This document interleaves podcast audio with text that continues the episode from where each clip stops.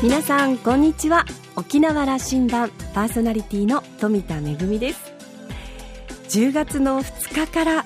ラジオ沖縄はラジコでも聞けるようになりました。このラジコというのはスマートフォンのアプリそれからパソコンでラジオが聴けるサービスということであのリアルタイムで聞いていただくことはもちろんなんですけれども聞き逃した1週間以内であれば聞くことができるというタイムフリーサービスもあります、えー、沖縄で聞いてらっしゃる皆さんそして全国でも聞いてくださる方が増えるんじゃないかなと思うととっても嬉しいですよね、まあ、でも全国で聞いていただけるからこそ私たちはウチナーカジャをますます強くしてお届けしていきたいなと思っております。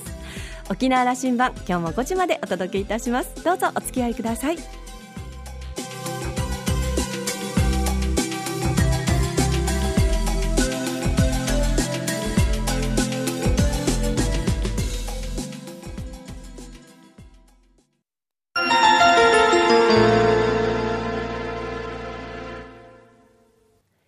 那覇空港のどこかにあると噂のコーラルラウンジ。今週は沖縄観光速報社観光と経済編集長の戸口明さんとラウンジ常連客で沖縄大学地域研究所特別研究員の島田克也さんとのおしゃべりです。戸口さんは1957年生まれ那覇市のご出身です。群馬大学工学部を卒業後同大学院を修了。工学修士でいらっしゃいます。現在は1973年に創刊された業界誌観光と経済の編集長を務めています。観光と経済は沖縄の観光産業の発展をずっと見つめてきた存在です。紙面の記事コラムそして観光客の推移を数学的な視点を用いての分析には定評があります。沖縄観光の現状や課題などについてざっくばらんに語り合っているようです。今週はその後編をお届けいたします。どうぞ。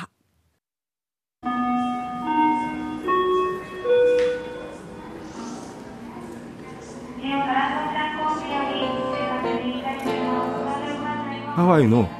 ワイキキっていうホテルがいっぱいあるところあるけれどもここが1990年代からホテルの新設の許可が出なくなったのね、つまりホテルの客室がワイキキで増えなく、はい、そうすると観光客数も頭打ちになってるんだよ。つまりさっきのシャーレンの中でバクテリアが増えるのと同じ現象が起こったわけ。それを表す方程式がロジスティック式だわけ。でそこそれと同じことがひょっとして多分沖縄でも起こるだろうという理屈なんです。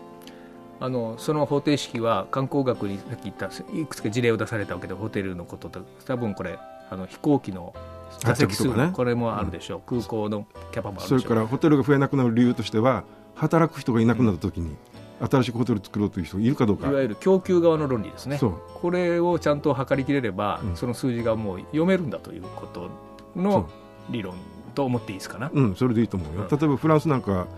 年間観光客数8300万人とか言ってるけどこれ横ばいなんだよね、うん、でフランス調べに行ったわけじゃないけどいろいろ文献読むとホテルがそれほど増えてないわけ、うん、まあ増やさないでしょうよあの国は、うん、飛行空港も大きくなってないだろうし、うん、そういう、つまり頭打ちの条件が、はい、で頭打ちになったらじゃあみんな困ってるのかというとそうじゃないんだよな、ハワイ。1990年代何が起こったか。人間増えないっていうことになるとレストランが高級化するわけだ今まで100円のそばそばかなんか分からんけど食べさせたのはもっといいの食べさせステーキにしようじゃないかとつまり単価が上がるわけそれからホテルの客室単価も今まで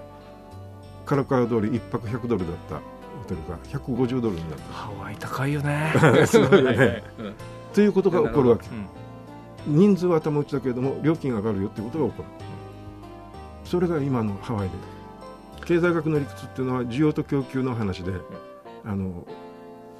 供給よりも需要お客さんの方がホテル数よりもお客さんの方が多いよっていうことになると料金が上がるんだよな、うん、っていう理屈がちゃんと前からあるわけだ。それの通りのことが起こってると、沖縄もそうなってると。今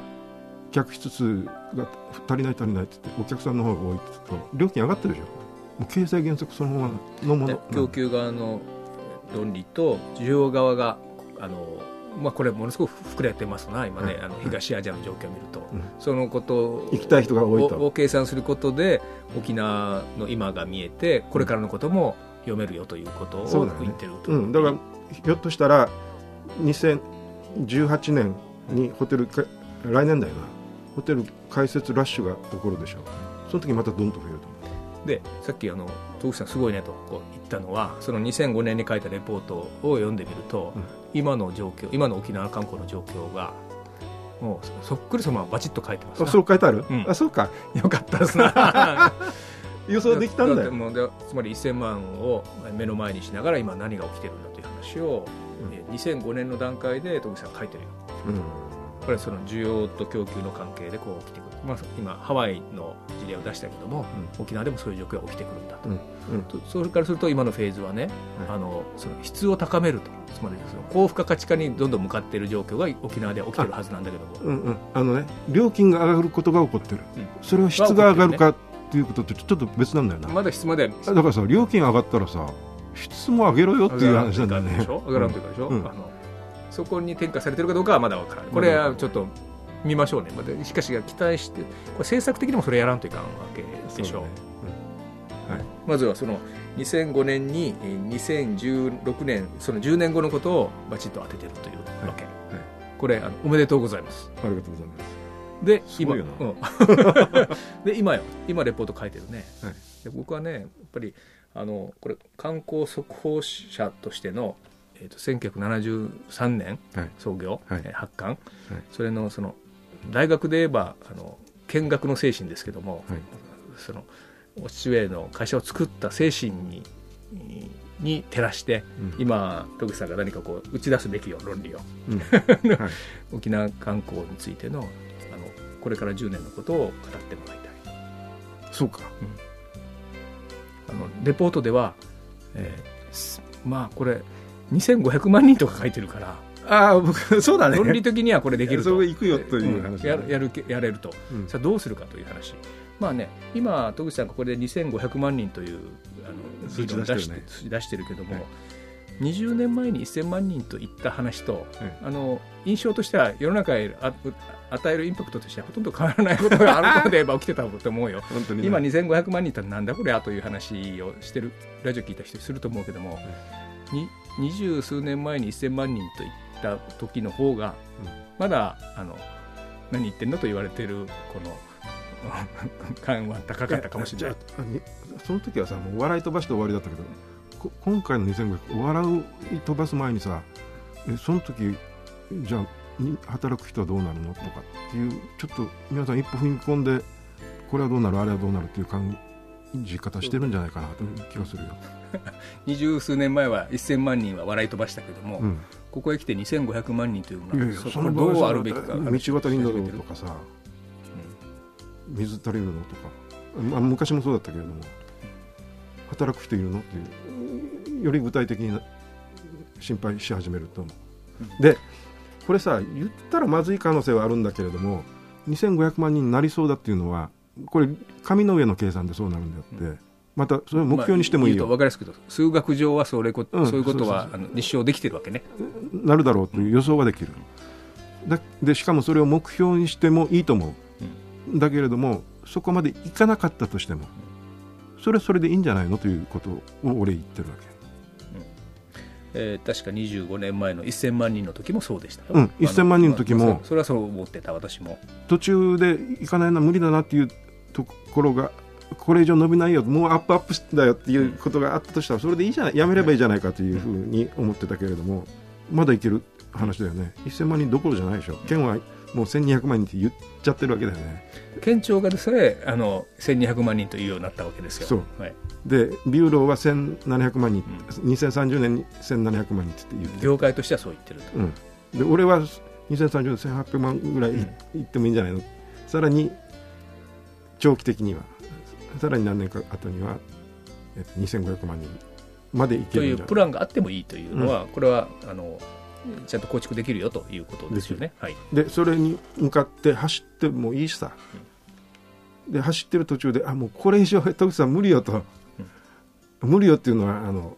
あのあの幸せじゃなくなるという意味において舵を切ることはあるかもしれません。いやもう幸せになって十分ですという 場合があるわけ、ね、あのそれ以上だとねもうそれそれ以上今やる必要あるのかっていうふうに皆さん思い始める時期があるとしたらその時はもう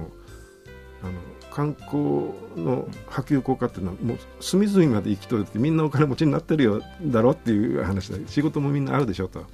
それから子供たちも高校卒業で終わりじゃなくて大学まで行けるようになってるんじゃないのという話だな。ここから10年、はい、もう少し具体的にこんなふうになっていくんだという話をしてくださいな。うん、あの沖縄観光、うん、あの先進地があるから、うん、例えばハワイ沖縄より10年進んでるんじゃないかと言われてるんで10年先までは見えるよね。ハワイはさっき言ったそのそのワイキキ地域の開発が全部終わってこれはもう、はい、あのオーバーフローしたと止めたと、うん、反対側の氷名という地域がこれがまた大きなリゾート地になっててね。だからまた伸び始めてますよね。でしょ。パイが、うん、だから足りない、うん、ハワイが750万人から800万人でも頭打ちになってたけれどもこれ以上増やしたいと思ったんだよな。そうすると氷名っていうところを開発し始めたと。そこにホテルができ始めると観光客数って750で頭打ちかと思ったら800になって870になって来年あ今年900万人そこに鉄軌道も走らすらしいんですよ。だからそういうことができるわけよ。でそこで沖縄はということになっていくんですな、うん、だから沖縄ももし現状であの、うん、これ以上観光客行かれないよということになったとしても軍用地返還されるっていうのがあるでしょ？うあのなんだっけ嘉手納稲を返すみたいな話が前からあるわけだからそうするとそのもう浦添も帰ってくるからってそこに開発計画があるわけでしょ、うん、こんなところを活用すればワイキキどころじゃないものがそこに作れるよね。そういうあのベースで議論するとね、うん、今見えてるこの滑走路の拡張が見えたり、うん、ターミナルが足りないぞとこれでも足りないという話とか、はい。はい、それからあの名護まで50分で行こうという鉄軌道の話。と30分じゃなかったか？あの、うん、30分の方法もあるけども、まあ、50分でいいよ。ということとかの意味合いがあのこの腑に落ちてくると思ってるんですけど思うんですけどね、うん、はい、そうだと思う、うん、作ったものを活用しようじゃない。かと、それからあのもし沖縄に貧困という話があるのだったらそれ100%完璧に解消しようじゃないかという話だよね。給料安い？高くしようじゃないかとそういうことにこういう観光という政策があの資するようになってくるというのが、うん、あ誰かから聞いたら俺氷名のディズニーランドのホテルに大学卒業して就職したら初年 1, 1年目の年俸が4万ドルとかっていう話誰かしてたような気がしたけど。なんかあの40万ぐらいあったりするそうですよね。すごいよな、うんうん4万ドルって400万円でしょ。だってあの部屋あそこ一泊10万ぐらいの部屋 ですからね。だからそういう話だわけよ、うん、そういうことが見えてくるわけ。じゃあ沖縄観光もこれから10年かけてそういうステップステージに入っていく。そうそういうことです。だんだんあの高級化してくると、うん、あの観光速報車の話がしたいです、はい、2代目ですよね、はい、経営方針これからのことを少し聞きたいですね。どうする？観光速報社として観光と経済という新聞をこれからどういうふうに持っていこうというふうに。いやもうそれは経営者戸口さんに聞くと2500万人と言ったからにはそれを見届けんといかんよな。いやまあまあまず1000万人は見届けような2人でな。はい。あとあとに来年かさうん、それちょっと祝杯あげないといけないなと思ってますそうだね。でその次のことも俺言って言っちゃったから、うん、それはそれでまた別の、うん、もう一回いや目撃したいなと、はい、観光速報車ね観光と経済がずっと続いてほしいわけなので、うん、い、や1000万人とかある沖縄観光のこの達成感でもって戸口さんがもうあの次のことしていいかとか言うんじゃないかと思ってるんだがそそうじゃない、ね、そういう考え方もあるな。あるよな、うん、な何でもいいんだろう、うん。うん。でももう年だしな。あんまり考えてないってことは分かった。で一つこれに期待しましょうせっかく韓沖縄というあのあのなんていうかなステージで観光という眼鏡をかけてずっと見てきたと、はい、やっぱあの徳さんは科学者あの数学者だから、はい、あの物理学者だから、はい、あのなんかこう理論構築してくださいな、うん、沖縄観光から見えてきた世界に通用する理論を一つ打ち出してほしい、うん、だいぶ見えてきたようだから。あもうこれでまだ足りんから。またやらんまだやらんといかんか。それをあのその学会や世界に認められるところに分かる分かるように。そうだね、うん、でもう今考えると当たり前のことが分かったぐらいであってそれが分かるのになんでこんなに時間かかったのっていう感じもしないでもないよね。もう他の人も同じようなこと言ってる人いるんじゃないかな。それはよく新しい理論がノーベル賞があの見つかった時に後々なって言われる話が多いんだけども それは今の普通には当たり前の話じゃないかという話のことを。いや俺も当たり前だと思い込んでる、うん、今僕が今日僕が言った話はもう当たり前の話だろうと。なんでもっと早く分からなかったのっていうことだと思ってはいるよ。えっ、と観光速報社のあのホームページが最近はねなんかあんまりあの更新されてなくてね、うん、今の論理とか分かりやすくはそこであの少なくともその観光という分野のことに関心がある人たちに分かるように、ちょっと解説してください、ね、そうだなそれ必要だね。すまんで今今日話題にした3つのレポート島立に書いた3つのレポートは僕のホームページに全部抜きずりがあります。PDF があるので誰でも読める状態にしてあります。これを読んでください。それから話題にした UNWTO のあの観光の予測方法っていう、うん、あの英文のブックテキストがありますけれどもこれは UNWTO のホームページからあの34ユーロで誰でも買える。ちょっと34ユーロって4000円ぐらいだけど。じゃあこれもあの検索すると戸口さんでワンストップで見えるように参考資料見えるようにしましょうね。そうしましょうよ。はい。あのではこれからもあの沖縄の観光を科学していきましょう一緒に。ありがとう。やっていこうありがとうございました。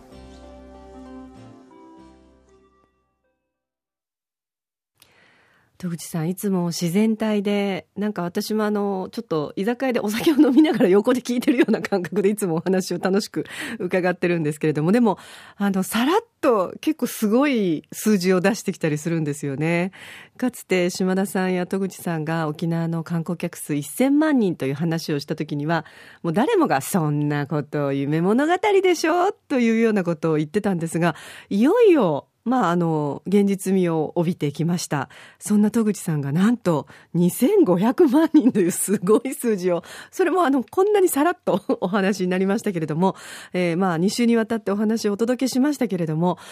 条件が整えば不可能なことではないんじゃないのかなというふうに思いました。でもそんな大きなことを戸口さん語で言わせると、みんなで走ってもいいさっていうことになるのが、なんだかこう、まあ、あの、沖縄らしいなという2週にわたってのお話でございました。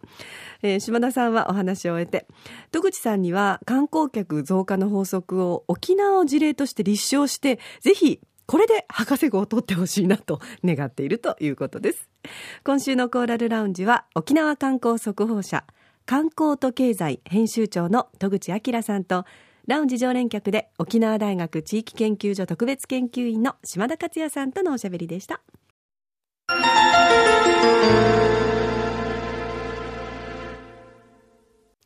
めぐみのあしゃぎだよりのコーナーです。今年度のシップオブザ琉球マグネットコンテンツ舞台公演の一環として、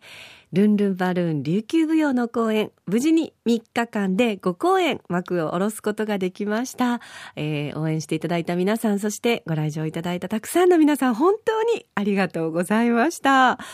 こんなにも客席に年齢層の広い方がいらっしゃる公園っていうのもちょっと珍しくてですね、あの、赤ちゃんを抱っこして来てくれたご夫婦などもいらっしゃいましたし、それからおじいちゃまおばあちゃまもたくさんご来場いただいて、で、あの、バルーンの公園ですから、琉球舞踊を、まあ、あの、踊るときに、その後ろの美術ですセット、舞台セットですね、とか、あの、小道具とか衣装とかでバルーンを使ったんですけれども、舞台が終わったら、まあ、お客様にプレゼント、お土産で持って帰っていただくんですが、あの、まずはやっぱりね、子供たちにわーっとプレゼントをしまして、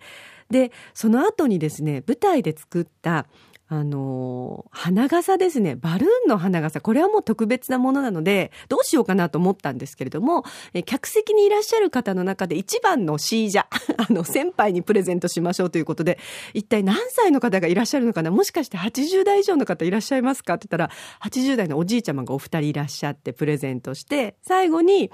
一番年上誰でしょう？もしかして90余ってる方？って言ったら、94歳のおばあちゃまがいらっしゃいまして、えー、真っ赤なバルーンの花傘をプレゼントしておばあちゃまにかぶっていただいて、そしたらですね、その方がなんだかとっても嬉しくなったようで、カチャ足を急に踊り出してしまったんですよね。でも地方も乗せられて、えー、思わずまた三振を引き始めて、会場も手拍子になって大盛り上がりで舞台を終えることができました。とっても幸せな舞台でした。琉球芸能を引っ提げて今月はデンマークにも行くことになっております。えー、ますますお稽古に励んで、デンマークの皆さんにもこの沖縄の風を届けていきたいと思います。めぐみのあしゃぎだよりのコーナーでした。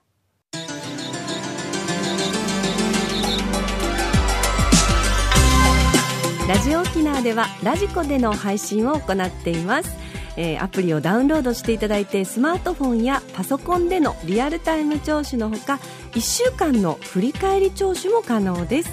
それからこれまで同様に沖縄羅針盤はインターネットを利用したポッドキャストでも配信中です、えー、こちらはですねいつでもお楽しみいただけます。ラジオ沖縄のホームページからアクセスしてお楽しみください。沖縄羅針盤今週も最後までお付き合いいただきましてありがとうございました。そろそろお別れのお時間です。パーソナリティは富田恵でした。それではまた来週。